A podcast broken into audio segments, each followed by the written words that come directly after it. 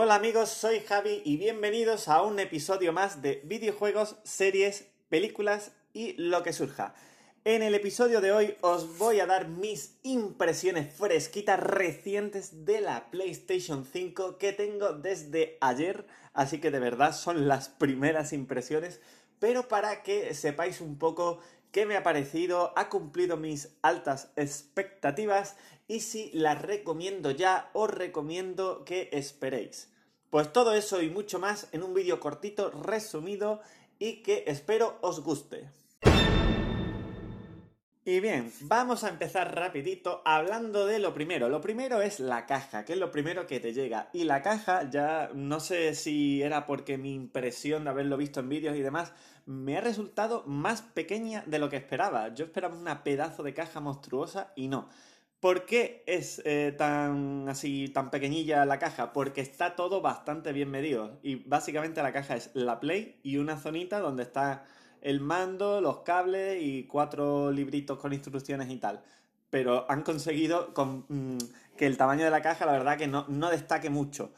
Eso sí, el unboxing en sí es bastante sosillo, o sea, no tampoco se han currado mucho la experiencia, es emocionante porque la sacas de la caja y es emocionante y tal, pero es verdad que hay otras empresas como por ejemplo Apple que cuando hace el unboxing, yo qué sé, como que todo el tema de la caja y tal te da una sensación de, de calidad, de, oh Dios mío, estoy abriendo algo súper guay tal. En este caso no, en este caso es como, bueno, hay una caja con la foto por delante, por detrás, tal, y ya está, y al lío. Eso sí, cuando la sacas de la caja, cuidado, ahí es cuando viene la impresión. Y es que el tamaño de la consola, mira que la he visto en foto, en vídeo, que ya había hecho el episodio este de comparando con la Xbox, no sé qué, da igual, da igual. Da igual todo lo que hayáis visto. La primera vez que la ves, es como, Dios, qué grande es. Eh, tengo que deciros que yo tengo por un lado una PlayStation 4 Slim, la Switch y luego un PC gamer monstruoso, que además es full tower, enorme y tal. Da igual, o sea, la he visto y ha sido como, Dios, es grandísima. Supongo que con el tiempo te acostumbras, ¿vale? Pero lo cierto es que de entrada mm, en el aspecto tamaño, mal. Luego, a nivel diseño, es cierto que no transmite mucha sensación de calidad en los materiales. O sea, está bien, ¿vale? Está correcta, no hay que preocuparse. Pero no transmite acabado premium, ¿vale? La, la sensación cuando la toca y la maneja no es tampoco excesivamente buena. Lo que sí que me ha llamado la atención es que casi siempre la vais a ver en, en vertical, ¿vale? En la publicidad, en, Casi siempre se la pone en vertical porque es una consola que ha sido claramente diseñada para ser puesta en vertical. Pero ¿qué pasa? Que en mi caso no, en mi caso va a ir siempre en horizontal debajo de la tele. Y cuando la colocas en horizontal, como que pierde un poquito el diseño, ¿vale? Yo creo que el diseño en vertical está bastante guay, es bastante futurista, pero en horizontal como que queda un poquito raro y le estás viendo sobre todo la parte del el culo, lo que iría pegado al suelo en vertical, que no tiene tampoco mucha gracia. Así que es, que es tan grande, o sea, la tumba incluso en horizontal la ves por detrás y dices, uff, no sé, no ha quedado un diseño fino. Creo que cuando mm, hagan la PlayStation 5 Slim, que ya se rumorea que va a ser prontito, ese diseño se va a pulir y va a quedar una consola muy bonita. Pero ahora mismo es un pelín armatoste. Pero bueno, de todas formas, otra cosa que sí que me ha llamado la atención y que creo que no se ha mencionado mucho es que cuando la pones en vertical, la base la atornillas a la consola y da una sensación de mucha estabilidad. Sin embargo, cuando la pones en horizontal, la base va simplemente como enganchadilla por detrás a la consola, pero súper... Vamos, eso está muy suelto, o sea, eso no, no da ninguna sensación de, mm, de estabilidad. ¿Qué pasa? que es una consola que para girarla, para toquetear los cables, para... Si yo, por ejemplo, que pensaba irla moviendo de sitio, cambiarla al monitor que tengo 4K, luego volverla a poner en la tele, no sé qué, es muy coñazo, es muy coñazo, porque entre que pesa mucho, ocupa mucho, cuesta girarla y no descuadrar la base, tal, o sea, realmente creo que de todas las consolas que he tenido, y mm, esta es posiblemente la que mm, más trabajosa es para, todo el tema de toquetear cables. Así que en ese aspecto, mm, mm, a ver si eh, consiguen alguna forma de fijar la base un poco mejor o tal, porque es que fue un poco coñazo. O sea, cada vez que la mueves tienes que volver a reajustar la base.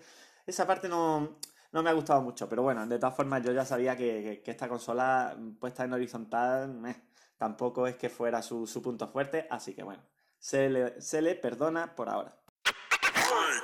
Y tras colocar la consola, poner todo el cableado y demás, pasamos ya a el menú. Hay que decir que lo primero es que si ya vienes de una Play 4, como es mi caso, pues lo primero es que tienes que emparejarlas. Emparejarlas es muy sencillito, simplemente tienen que estar las dos encendidas a la vez y conectadas a la misma red Wi-Fi. Y se encuentran muy rápido y se pasan los datos muy fácil. Así que pues, ahí en ese aspecto bien hecho Sony porque sinceramente es muy sencillo y no me llevó prácticamente nada, nada de tiempo, la verdad. Mm, rapidísimo, ya tienes la Play 5 con tu cuenta, con tu juego y con todo. Muy fácil, muy fácil. Y lo primero que notas es que el menú es parecido al de la Play 4, pero hay dos cosas bastante interesantes. Lo primero es que va muchísimo más rápido. Más rápido hasta el punto de que intentar navegar, por ejemplo, por la PlayStation Store puede llegar a ser incluso mareante de la velocidad a la que va. O sea, va mucho más rápido que cualquier otra cosa que haya visto, incluyendo Netflix, incluyendo cualquier cosa. O sea, literalmente cambias entre una cosa y otra a una velocidad que dices, joder. Eso sí, aunque hay que decir que han renovado todo, o sea, todo, han conservado algunas cosillas como dónde está el, el menú de usuario, algunas cosas las han conservado, pero en general han tocado toda la interfaz. Tengo que decir que es un pelín liosa. A lo mejor me tengo que acostumbrar, ¿vale? Todavía, ¿de acuerdo? Pero lo que he hecho que ha sido descargar algunos juegos de la biblioteca, ¿vale? Esa parte bien.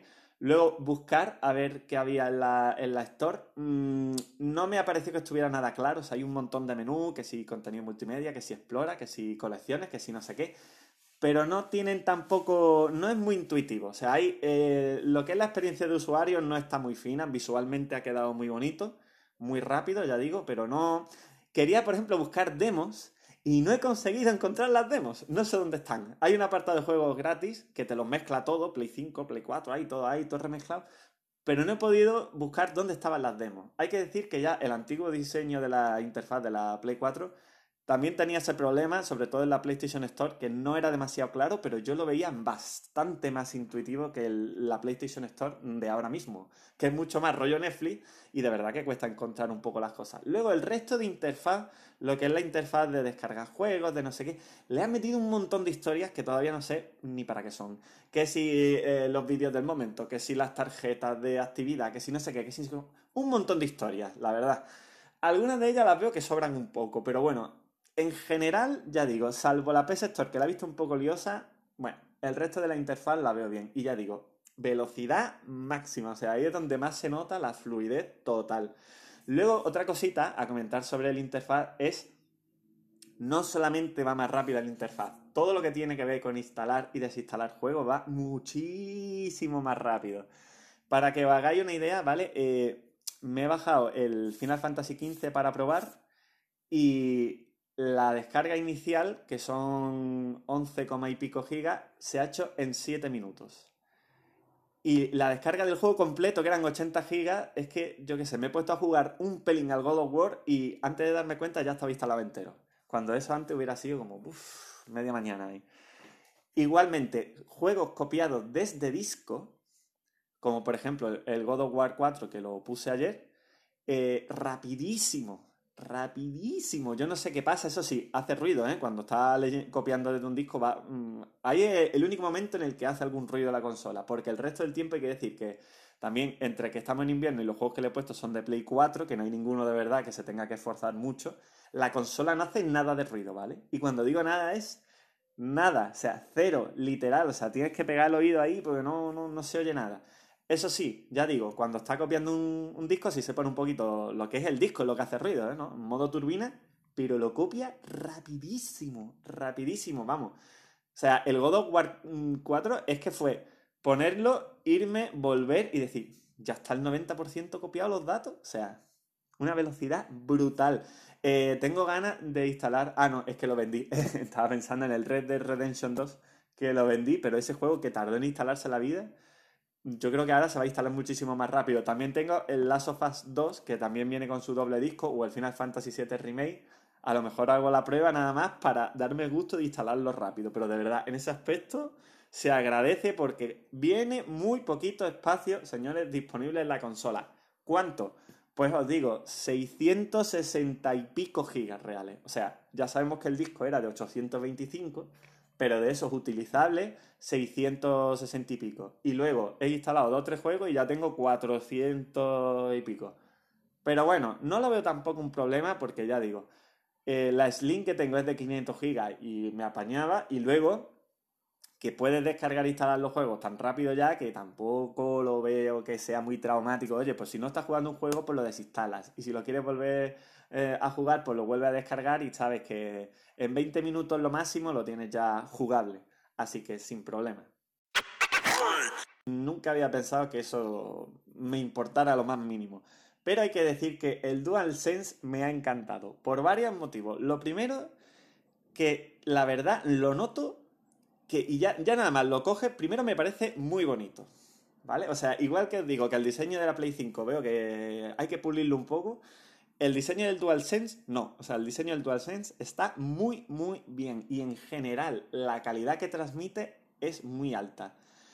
Em, me ha encantado, ya, ya digo, o sea, nada más lo coge el tamaño, la forma. Creo que ha mejorado un poco el DualShock mm, antiguo.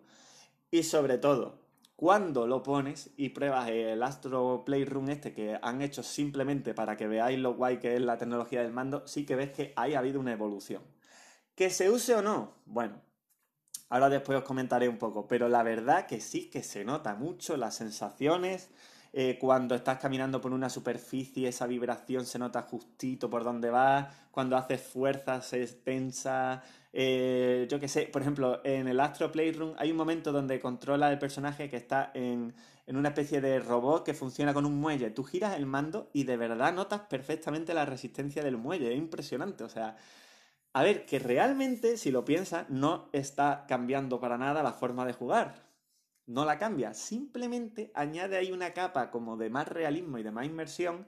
También hay que decir que no solamente por el tema de la vibración háptica y todo el tema, sino porque el altavoz que lleva incorporado el DualSense, la verdad que ha pegado un subidón y sí que se escuchan los sonidos muchísimo más claros y que aporta ese, ese mm, extra de inmersión que antes pues no... O sea, sí que es verdad que algunos juegos te hablaban un poco por el altavoz de la Play 4, pero no a este nivel desde luego no.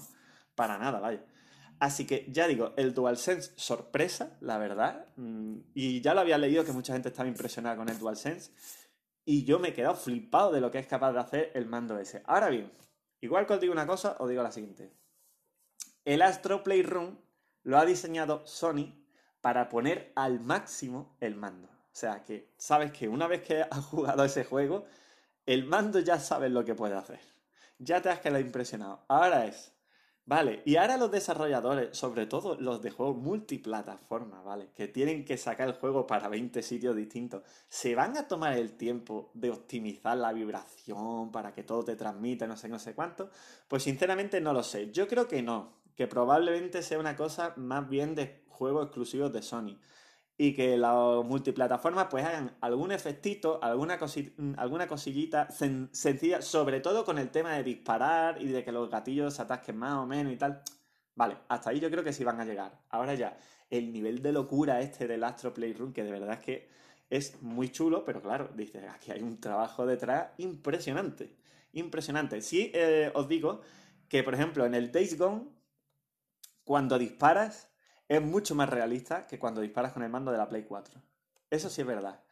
Eh, no, no, está aprovechando el mando al máximo ni de coña, o sea, es simplemente un par de detalles, pero ya digo que se nota. Y en el God of War, por ejemplo, mm, está escalando y cuando pone la mano derecha notas vibración en un punto justo en el mando en la zona derecha, pero es súper localizado.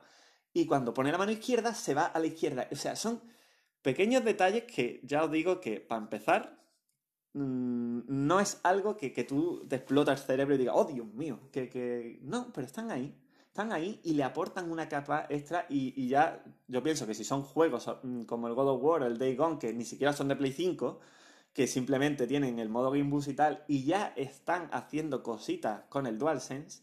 De verdad que lo digo, que mm, estoy muy ilusionado con el mando y creo que para según qué juegos, sobre todo plataformas y tal, y otro tipo de juegos así que sean como más de exploración y tal, que no sea de acción frenética, ¿no?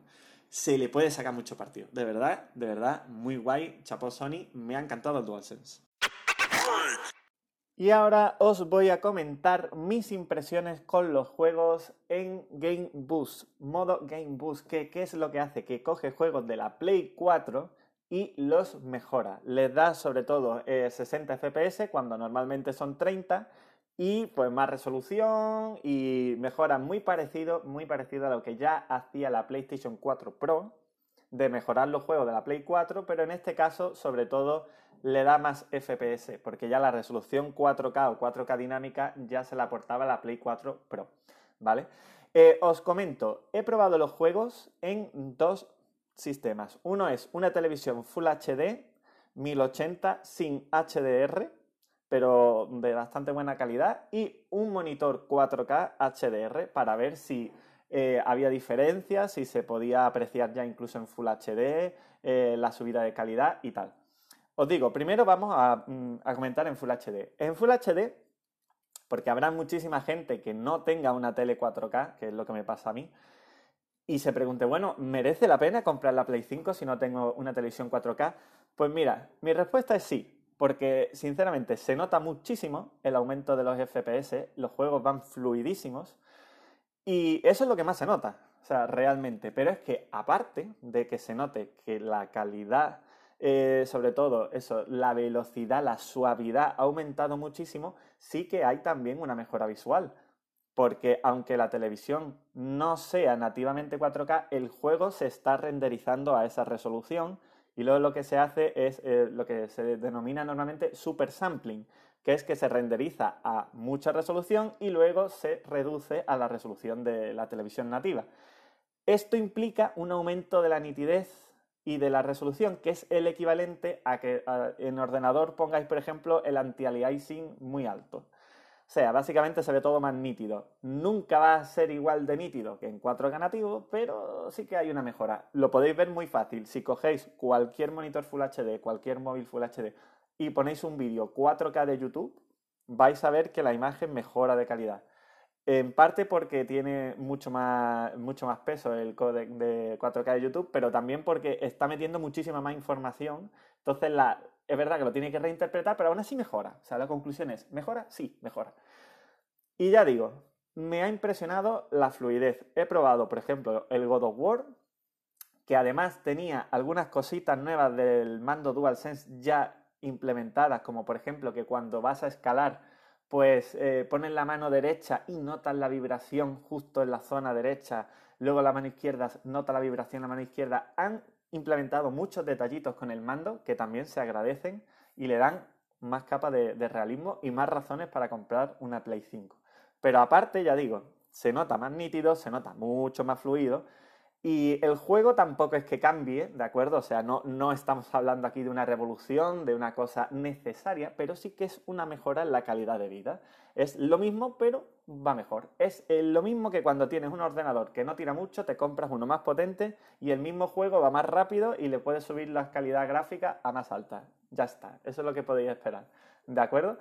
En el caso de, por ejemplo, el Days Gone, sí que he notado que, de verdad el tema de la fluidez lo ha agradecido muchísimo porque era un juego que en Play 4 básica, no, digo no la Pro, ya iba justísimo, daba unos tirones horrorosos, sobre todo con la moto, estaba fatal, fatalmente hecho el tema de la fluidez y tal, y aquí no, aquí va como una balsa de agua y se agradece de verdad muchísimo, se nota desde el segundo uno que lo coge de, uy Dios mío, qué, qué fluido va ahora. Luego yo creo que una vez que ya te has acostumbrado a jugar así, volver a jugar normal, eh, con sus 30 FPS y sus tirones y demás, yo creo que es muy difícil. A lo bueno te acostumbras muy rápido. Esa es la, conclusión. Luego también probé el Final Fantasy XV, por probar y tal. Y hombre, la verdad es que sí que se agradecen los, los 60 FPS y eso, pero vaya, visualmente tampoco noté una mejora que fuera muy bestia. Y después, ya digo, he pasado estas pruebas, estas mismas pruebas con los mismos juegos y demás al monitor 4K HDR. Y he encontrado que realmente el salto visual no es tan grande como yo me esperaba. A lo mejor yo me esperaba que me explotara el cerebro y dijera, oh Dios mío, qué calidad gráfica. Pero yo de todas formas ya había jugado a juegos 4K en el ordenador y tal, y más o menos eh, sabía cuál era el nivel de calidad. Os digo, el 4K en momentos de acción o momentos rápidos, que suele ser la inmensa mayoría del tiempo, no merece mucho la pena. O sea, realmente no vais a notar mucha diferencia. Lo que sí se nota es en los detallitos. Por ejemplo, en el Days Gone, que creo que ha sido el juego de los que he probado que más subidón gráfico ha dado, en la textura del musgo, donde se ven las virutitas, los detallitos, las ramillas por el suelo, o sea, son tonteritas, pero que si te paras y te quedas mirándolas, tu ojo percibe que hay mucho más detalle. Esa es la sensación general. A lo mejor tú vas jugando y tal y no le echas mucha cuenta, pero tu ojo sabe que la imagen en general está más cargada, está más nítida. Y que si te fijas en cositas, que si en la manchita de barro del pantalón, que si no sé qué, las vas a ver mucho más nítidas. Esto también pasa en el God of War, por ejemplo, la armadura de Kratos y tal, que tiene ya mucho más detalle en 4K y ese tipo de cosas sí se ven. De todas formas, digo, en la televisión Full HD, aunque no se vean tan bien esos detallitos, porque ahí es donde sí que se nota la subida de resolución, sí que notas que la imagen está más nítida que cuando juega en una Play 4 normal, ¿vale? Así que tampoco está tan mal, ¿eh? De verdad lo digo. Y bueno, el tema del resto de juegos y tal, bueno, he probado algunos y eso, pero la realidad es que mm, todavía falta, ¿vale? Para que eh, la Play 5 se aproveche a tope con juegos que de verdad exploten el 4K y el HDR y tal.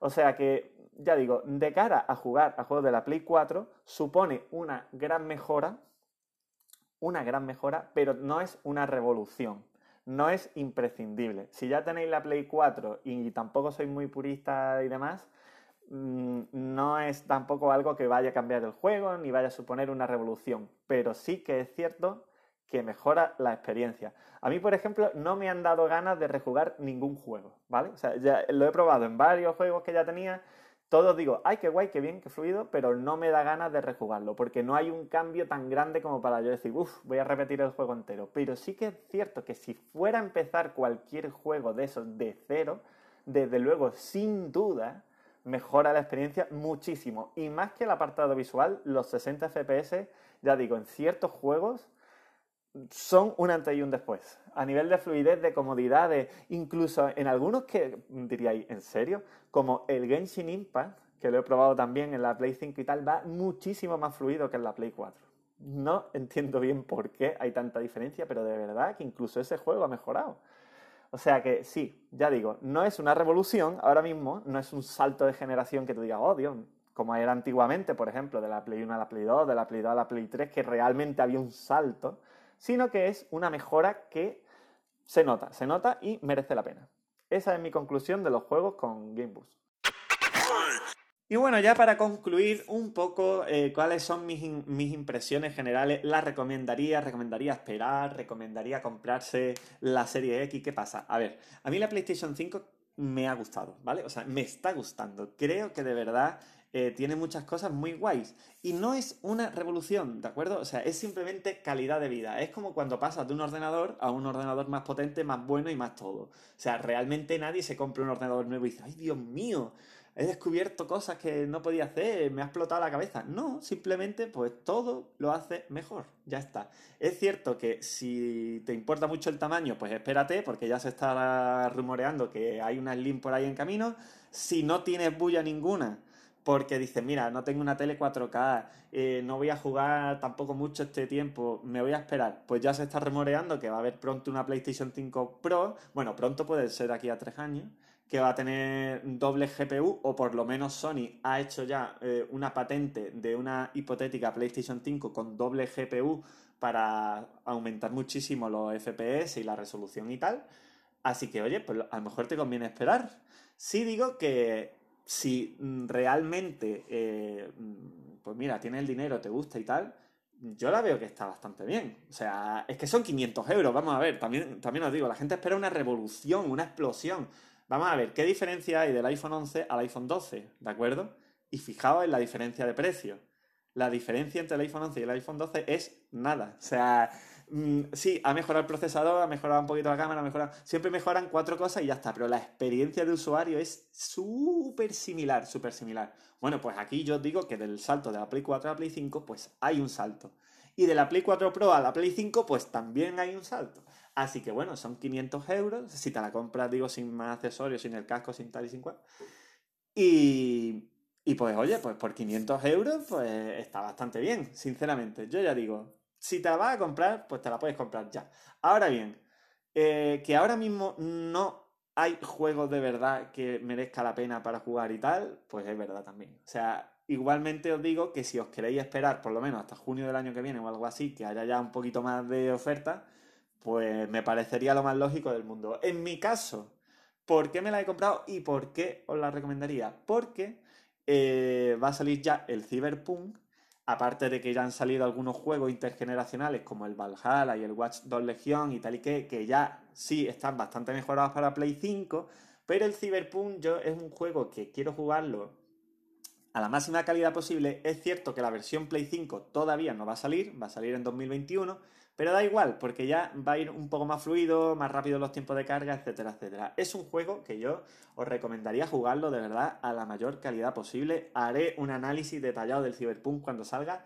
Ya lo tengo comprado, de hecho, estaba esperando ya en tres días se descarga y y ya digo, o sea, si se puede mejorar la experiencia de ese juego, jugarlo en la mejor plataforma posible, si tenéis PC en PC, si tenéis consola en la mejor, porque es que ese juego es lo mejor que se ha hecho en la década, bueno, en la década y en la historia de los videojuegos.